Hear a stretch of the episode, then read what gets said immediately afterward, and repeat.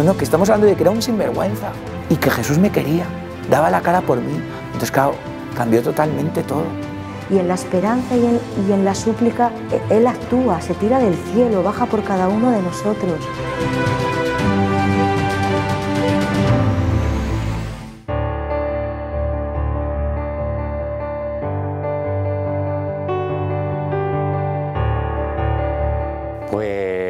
Alonso hace ocho años es el mismo y eh, completamente diferente.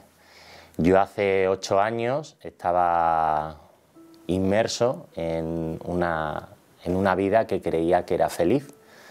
Eh, yo me sentía lleno y pleno, pero lo único que perseguía eran cosas que yo no quería de manera propia, aunque creía que sí y, y que llenaba pues de trabajo, de deporte, eh, de caprichos, de salidas, de amigos, de gente y, todo de una manera como muy superficial, o sea, nada tenía fondo, nada tenía como una estructura, no tenía eh, la base que, sostenía y por eso era un gran buscador. O sea, yo hace ocho años podría decir que era un gran buscador de, cosas, de, emociones, de viajes, de, de- iba buscando, iba buscando, pero nada en realidad me dejaba lleno de- del todo. Yo era ateo radical y militante y bueno, yo, siempre cuento ¿no? que, que a mi madre yo le decía eh, algún día descubrirás que Dios son los padres ¿no? y a, a ella le hacía profundo daño esta, esta aseveración mía, pero, pero era así, ¿no? que yo pensaba que Dios eran los padres, que era un infantilismo eso de creer en Dios, una manera de explicar aquello que no se podía explicar y, y sentía cierta rabia hacia la gente que creía, o sea, eran como invasores de, de mi, de mi integridad o de mi moral o de mi... eran gente que venía a decirme, sin nadie decirme nada, eh, era gente que venía a decirme que yo era mala persona. Para mí esa era la idea, pero ciertamente no, no, no era así, ¿no? Y, y de hecho todo cambió cuando, cuando llegué a Laguna y, y empecé a trabajar allí. ¿no? Bueno, yo ahora, claro, lo analizo todo como desde ahora, ¿no? Y lo veo, pero creo que Dios ha estado siempre ahí detrás, ¿no? Como, eh, pues guiando, ¿no? Diciéndome por dónde ir. Y de pronto, bueno, a mí me gusta mucho leer y, un día llegó a mí un poema eh, eh, que se llamaba Ars Moriendi, era el arte del buen morir. Y me puse a analizar ese poema, a analizar qué había detrás de eso y, descubrí que incluso en la antigua Roma existía la figura eh, del que acompañaba al buen morir a las personas. ¿no? Y, hice un trabajo sobre, en código deontológico, en una asignatura, hice un trabajo sobre ese tema de, de acompañar al buen morir. ¿no? Me pareció una figura que se estaba perdiendo. Eh, la del médico de cabecera, que se llama de cabecera porque estaba en la cabecera de la cama acompañando al enfermo. Y me di cuenta cómo estábamos alejando en nuestra sociedad el sufrimiento y el final de la vida, tecnificándolo, metiéndolo en una UCI donde nadie puede entrar, solo dos veces al día, ¿no? O sea, no, no, no, critico a las UCIs, obviamente, ni, la, ni el método de trabajar, sino critico la deshumanización, cómo nos estábamos separando los unos de los otros y estábamos perdiendo la mirada hacia el otro, la mirada hacia ayuda. Y eso me removió mucho.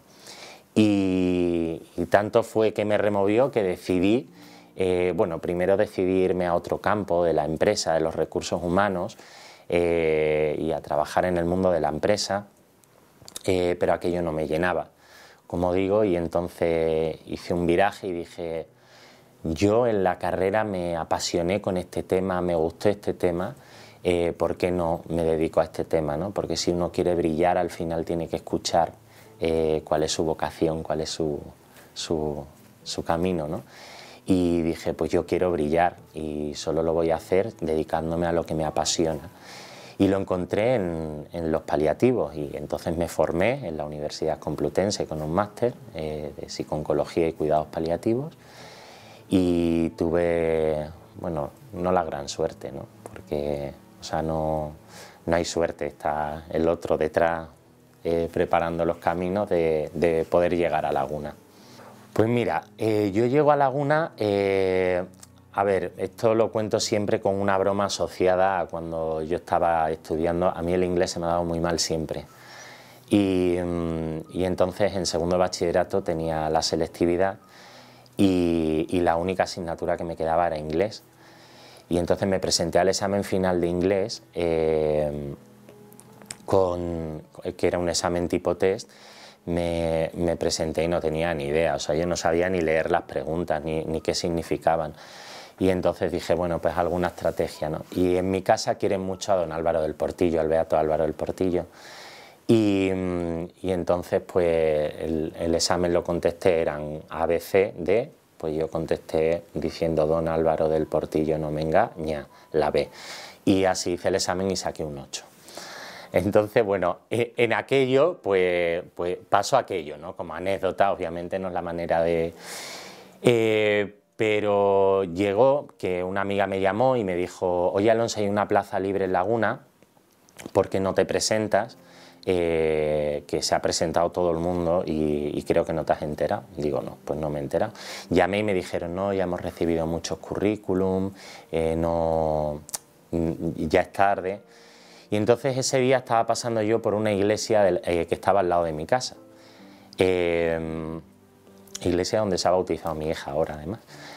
Mm, y, había una estampita de don Álvaro del Portillo allí en, la puerta. Y dije, joder, pues este, a mí, este señor a mí me ayudó en segundo de bachillerato, ¿no? Y entré en la iglesia que yo llevaba sin entrar en una iglesia muchísimos años y recé la estampita esta, pero a modo más de, o sea, aquello como más de, de doy tres vueltas o toco esto, ¿no? así como, como una cosa más supersticiosa que, cualquier otra cosa. Leí la estampita y le dije, oye, pues tú que me ayudaste en segundo de bachillerato, pues ayúdame a conseguir este trabajo. ¿no? Y me salí de la iglesia. Y me llamaron al final y me dijeron, oye, mira, que puedes hacer el proceso de selección. Pasé todos los procesos de selección, que fueron un montonazo de entrevistas y me llamaron y me dijeron, no, ya Alonso, pues que ha sido seleccionado. Obviamente yo no era el mejor de mi promoción y se presentó toda mi promoción, que estaba buscando trabajo y de promociones anteriores. Yo no era el mejor, pero el de arriba sabía que yo tenía que estar ahí ¿no? y que ese era el camino por el que, por el que él me iba a llevar.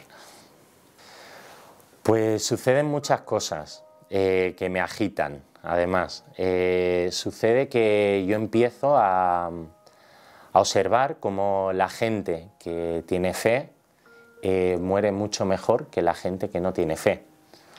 Un hecho objetivo, o sea, observable, que, yo me daba cuenta. Soy muy, muy observador como buen psicólogo y, bueno, como buen psicólogo, no, como psicólogo soy buen observador. Lo de bueno ya lo dirán mis pacientes.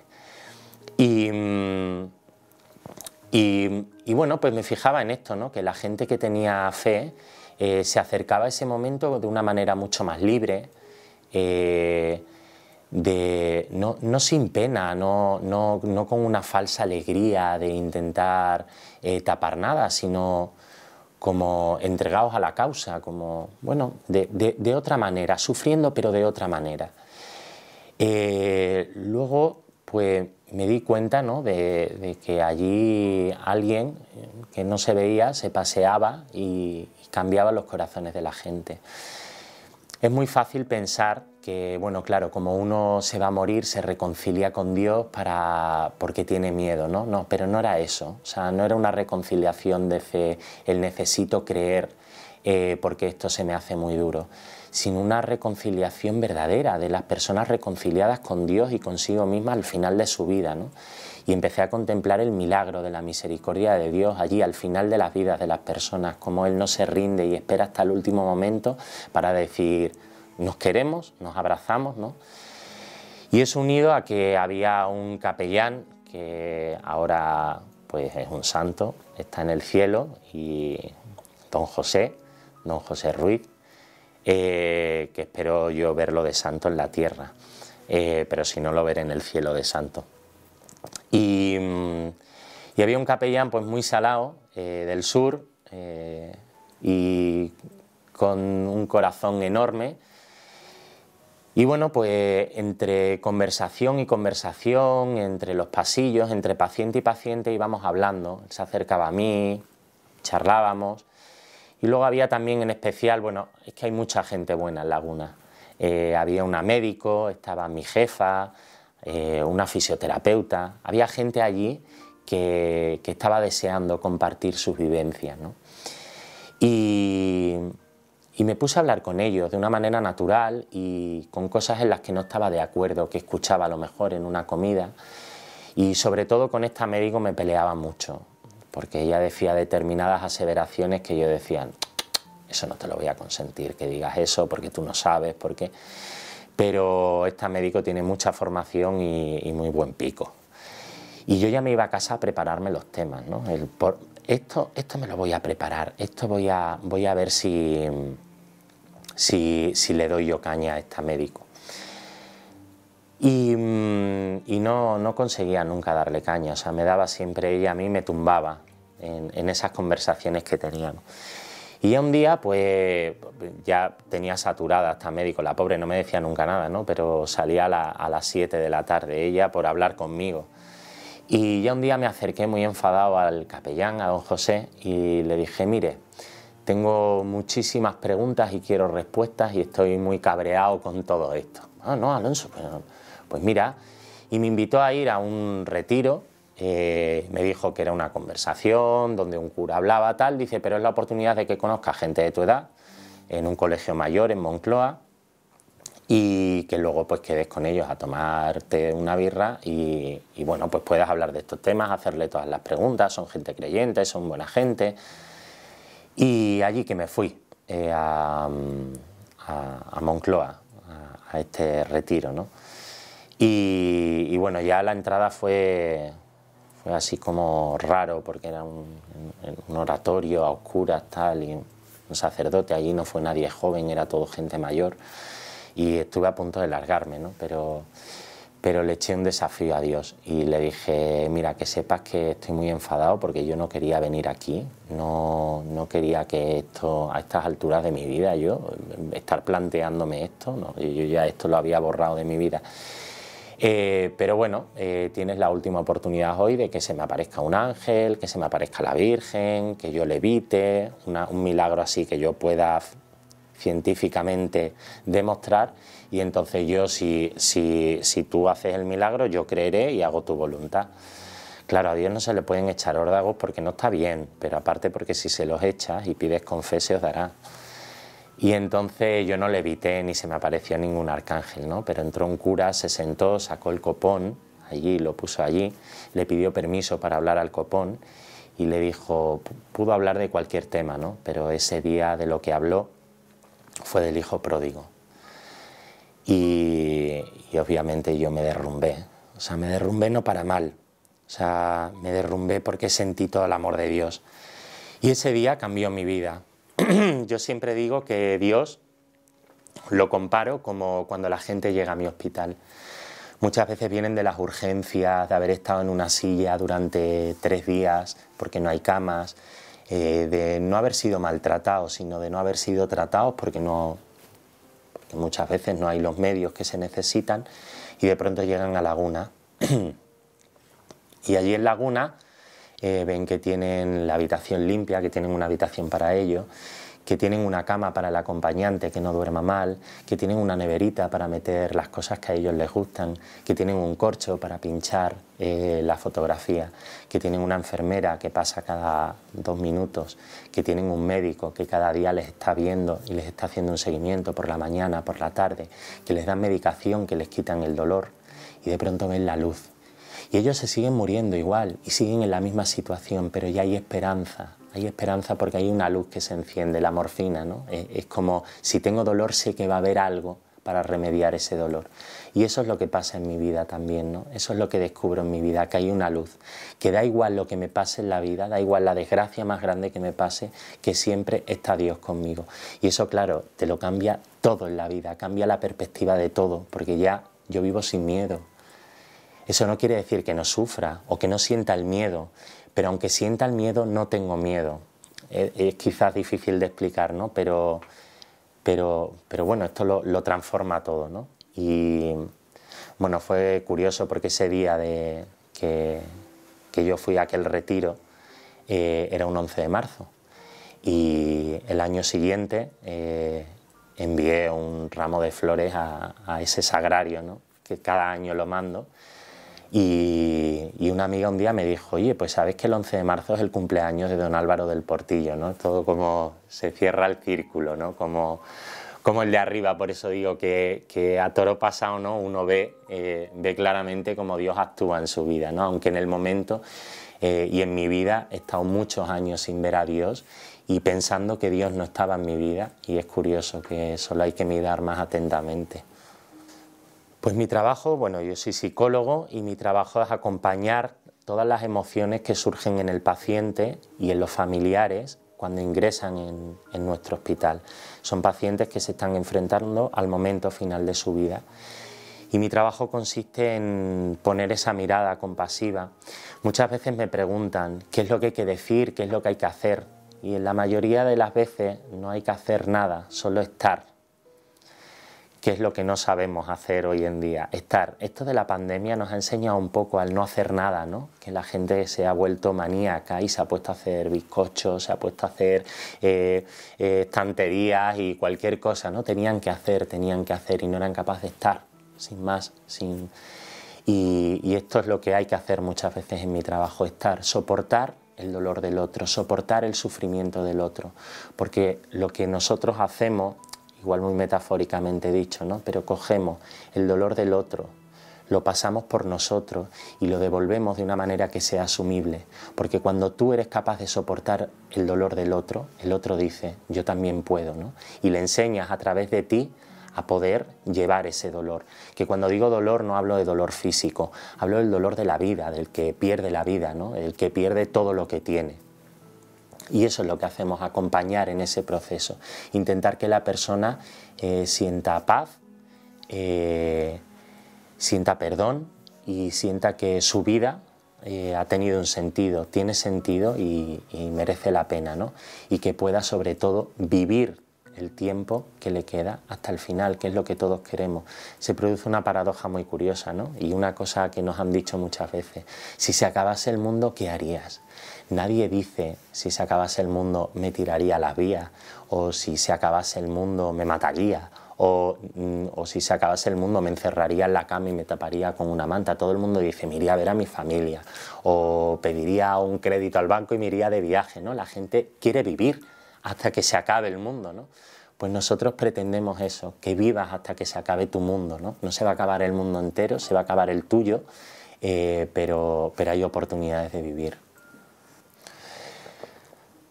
Bueno, yo creo que hay varios motivos.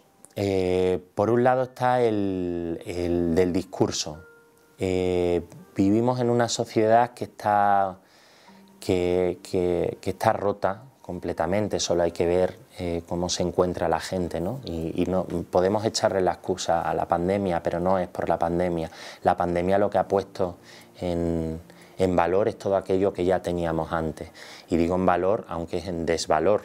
O sea, eh, la persona que ya estaba un poco deprimida se ha terminado de deprimir, la persona que estaba un poco ansiosa se ha terminado de, de tener estados de ansiedad. O sea, al final la pandemia lo que nos ha puesto es al límite. Y en el límite las defensas las defensas psicológicas que tenemos eh, no, sirven, ¿no? Y entonces eh, por eso no, nos vemos así. Pero como digo, la sociedad está rota. Y, vivimos en una sociedad que lo único que vale y hacia lo único que camina es hacia dos constructos, el de la felicidad y el de la independencia. Eh, siendo falso, Claro, por eso nos destrozamos, ¿no? porque intentamos llegar a algo que es imposible. La felicidad no es, una, no, no, no es un estado de, o sea, la felicidad son momentos, uno puede sentirse feliz, pero no puede ser feliz del todo. Siempre va a haber, la vida va acompañada de, de, sufrimiento, siempre va a haber falta, siempre va a haber algo que falta. Esto también es muy curioso, ¿no? porque, porque es lo sano de ser católico, ¿no? porque el católico se sabe en falta, sabe que hasta que no esté con Dios eh, no, va a estar completo. Por eso no tiene esa necesidad de saciar esa falta que, como decía al principio, ¿no? yo la llenaba con fiestas, con amigos, con estaba rellenando con experiencia lo que ahora sé que me falta Dios y que me puedo encontrar con Él en la comunión. ¿no?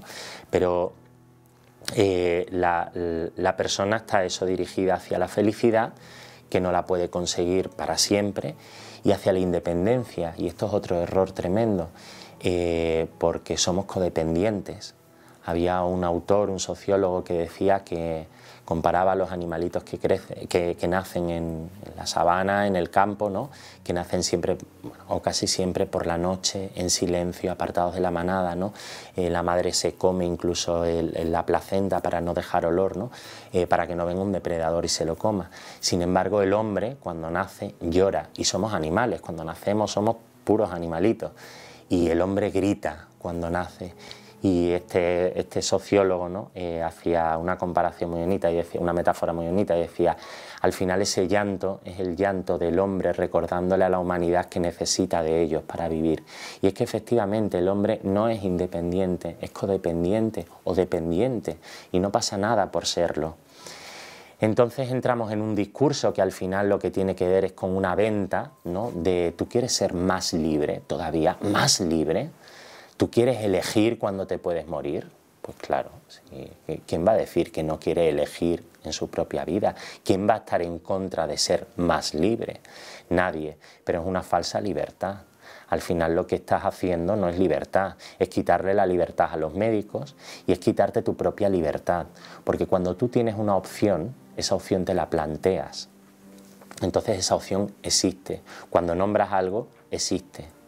Y una persona eh, que acaba de tener un accidente, por ejemplo, y se ha quedado en, una silla de rueda, te puedo asegurar que se quiere morir y que no ve salida.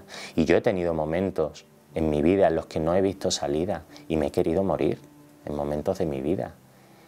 Pero han pasado esos momentos y he encontrado la manera de vivir, ¿no? Entonces esa es lo curioso, ¿no? Porque, porque lo que le estamos entregando es a la persona que lo está pasando mal, le estamos entregando un cuchillo para que se mate. Y como ella no es capaz de matarse, porque cuesta mucho matarse, le estamos diciendo a otro, oye, encárgate tú de matarla. Y esto es lo que la gente habla de compasión. Y la compasión no tiene nada que ver con eso, porque la compasión por la etimología no es que alguien te dé pena, que cuando alguien te da pena igual si le matas. Cuando compartes la pasión, cuando compartes la emoción con el otro, no matas al otro porque tú no te quieres morir. Por eso no matas al otro. Acompañas al otro, cuidas al otro y haces todo lo posible por reducir el sufrimiento del otro. Llevo 10 eh, años en total eh, viendo pacientes paliativos, 8 años en, este hospital y anteriormente en Mérida. Eh, llevo 10 años en contacto con pacientes paliativos y jamás, jamás a mí me han pedido la eutanasia. No, no, dice, bueno, porque es el psicólogo y no es el médico, se la piden al médico. No, esas peticiones también las hacen al psicólogo. Jamás me la ha pedido nadie. Muchas personas sí me han dicho, me quiero morir ya quiero morirme ya, que es lo que nosotros llamamos DAM o deseo anticipado de muerte. Y es algo que trabajamos. El deseo anticipado de muerte, porque la persona está sufriendo y la persona lo que quiere no es morirse, la persona lo que quiere es dejar de sufrir. Y en eso es lo que nosotros ponemos el hincapié, en reducir el sufrimiento físico, emocional, moral, existencial al mínimo posible. Pero no podemos arreglar la vida de las personas tampoco. La persona tiene que hacer su trabajo también a lo largo de su vida para poder enfrentarse a ese final. Pero es que la ley de dependencia no llega. Es que los paliativos solo llegan al 50% de las personas en España. Hay 75.000 personas en España con necesidades paliativas y solo la mitad están recibiendo los cuidados paliativos. Eso quiere decir que están en una urgencia entrando cada dos por tres, no siendo atendidos por sus médicos, eh, no siendo vistos por sus médicos de cabecera y sobre todo no siendo tratados adecuadamente para los dolores y los síntomas que están teniendo. ¿Cómo no se van a querer morir ellos y su familia que está viendo cómo ellos mismos sufren y cómo el otro sufre. ¿Cómo no van a querer todos la muerte? Pues claro, pero esa no es la posibilidad. Como sociedad lo que tenemos es que proveer de lo que necesitan. Es que esos casos como el de Ramón San Pedro, esos casos cuántos hay. Y dice, bueno, aunque hubiese uno, no, pero es que la ley no está hecha para uno. La ley está hecha para la globalidad. Y dices, ¿y qué más da, no? Si damos un derecho, si tú no lo quieres, no los tengas. El problema es que cuando el derecho existe, la gente se lo piensa porque tiene la posibilidad de hacerlo. Y si tengo la posibilidad de hacerlo, igual lo hago. Pues yo creo que la vocación Dios la da antes de que nazcamos, cuando nos piensa, ¿no? Eso también es muy bonito, pensar cómo Dios nos quiere, que todo un Dios que ha creado todo, yo siempre lo pienso como un momento, claro, para él no hay tiempo, ¿no? Se tomaría su tiempo y se sentó y dijo, venga, pues voy a hacer Alonso. Y a ver, ¿cómo lo voy a hacer? No? Pues lo voy a hacer de este tamaño, con esta sonrisa. Y en ese momento, pues él dijo, pues mira, le he puesto ya muchos defectos, eh, para que sea humilde, pues le voy a poner una virtud, ¿no? Eh, y le voy a poner la virtud de la compasión, eh, de, acompañar el sufrimiento, de tener esa empatía que solemos llamar, ¿no? Y, y ahí lo pensó, y, si yo lo escucho y lo hago, pues lo que hago es utilizar aquellos talentos que me ha dado ¿no? y los pongo en marcha para su obra, que es esta humanidad, ¿no? para su, tapiz que está creando, que, es la historia de la humanidad, ¿no? de, sus hijos.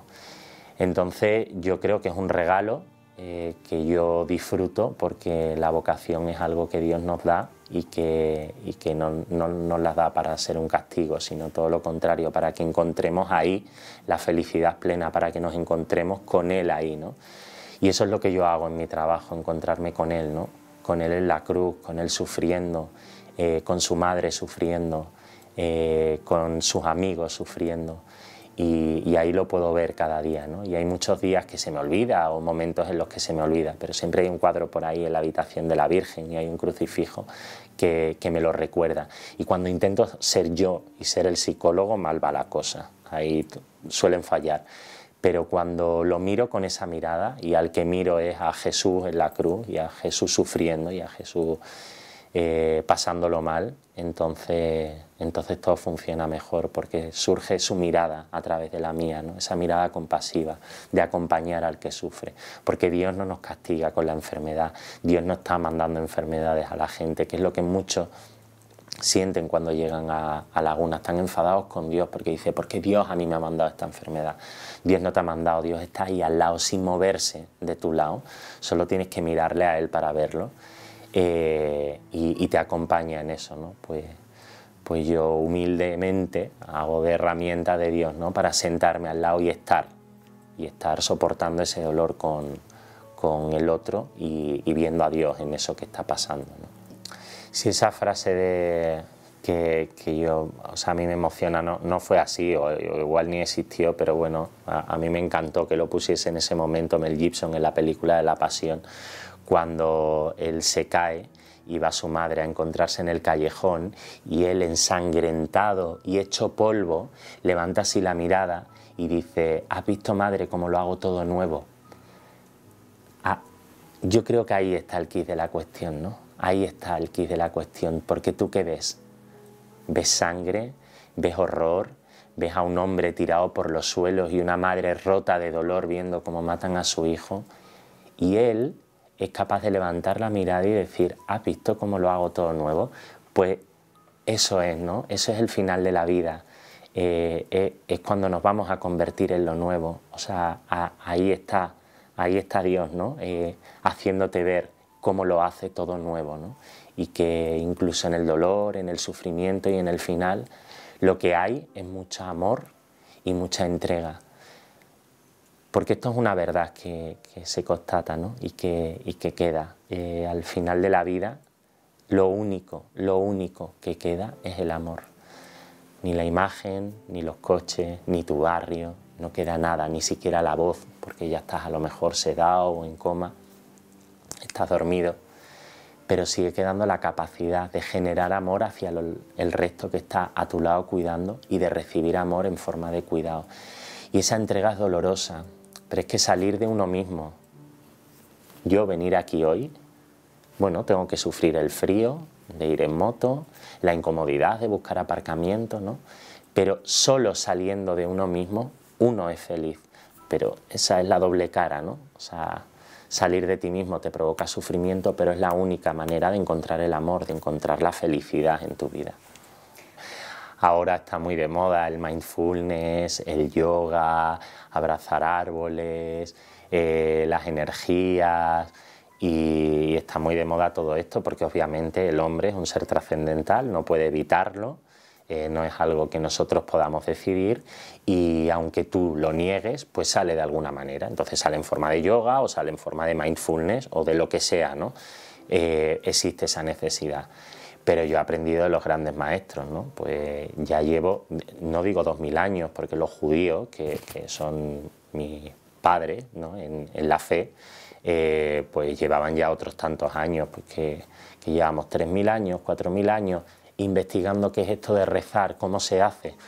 Pues yo me he fiado de esa gente que creo que lleva haciéndolo muchos años y los hace muy bien y que además me da cosas que están muy cerca de la verdad y, hago oración y yo rezo.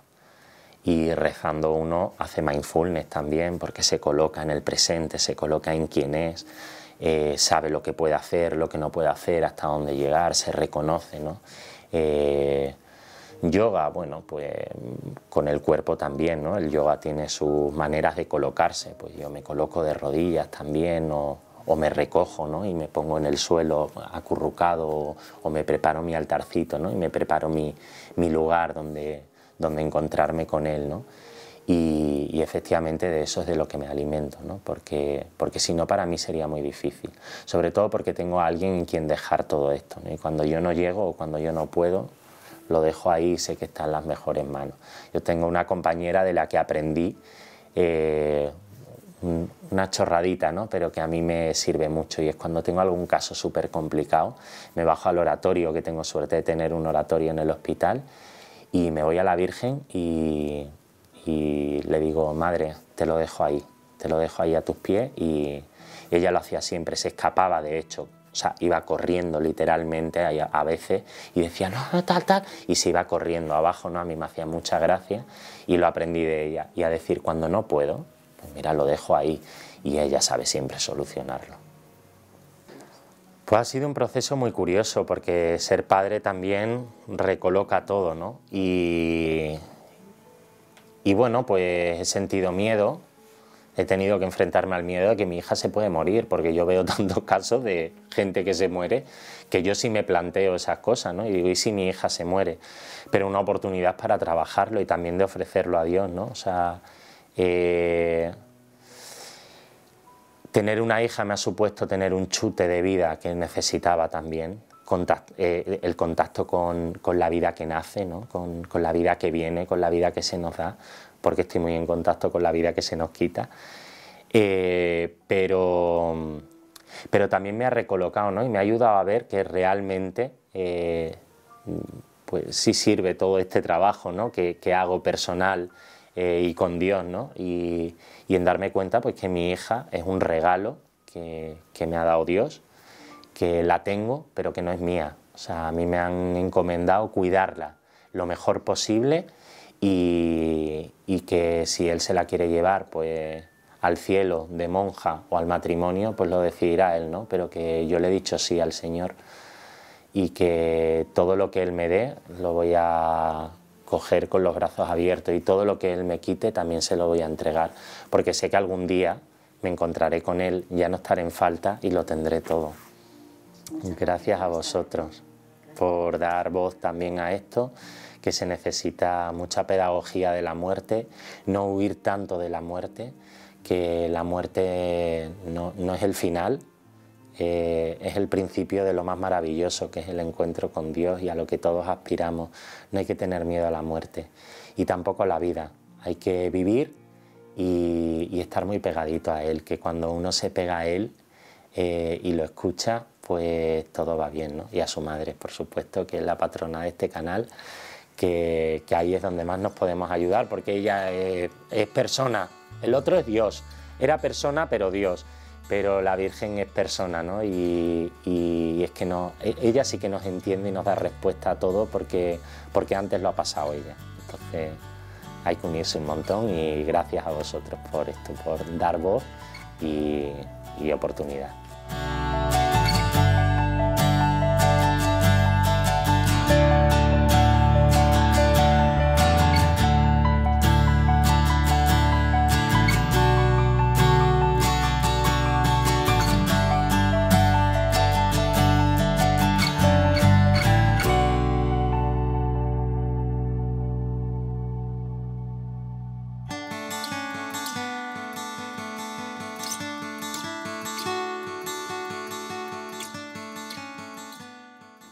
Mater Mundi no es una asociación, Mater Mundi es una familia, una familia que se dedica a compartir el Evangelio y las maravillas que Dios ha hecho en la vida de tanta gente. Te lo digo a ti, que ya tienes experiencia del bien tan impresionante que hacen estos vídeos. Cuántas historias de sanación interior, cuántas historias de conversión, cuántas veces tú te has sentido más cerca de Dios gracias a este material que está llegando a tu casa. Por eso te pedimos que nos ayudes a seguir realizando esta tarea de llevar el Evangelio. Aquí abajo aparecen todos los datos a través de los cuales tú puedes seguir colaborando económicamente para que tantos voluntarios de esta asociación, de esta familia de Mater Mundi, puedan seguir trabajando y llevando su Evangelio a todos los rincones. Muchísimas gracias por colaborar con nosotros.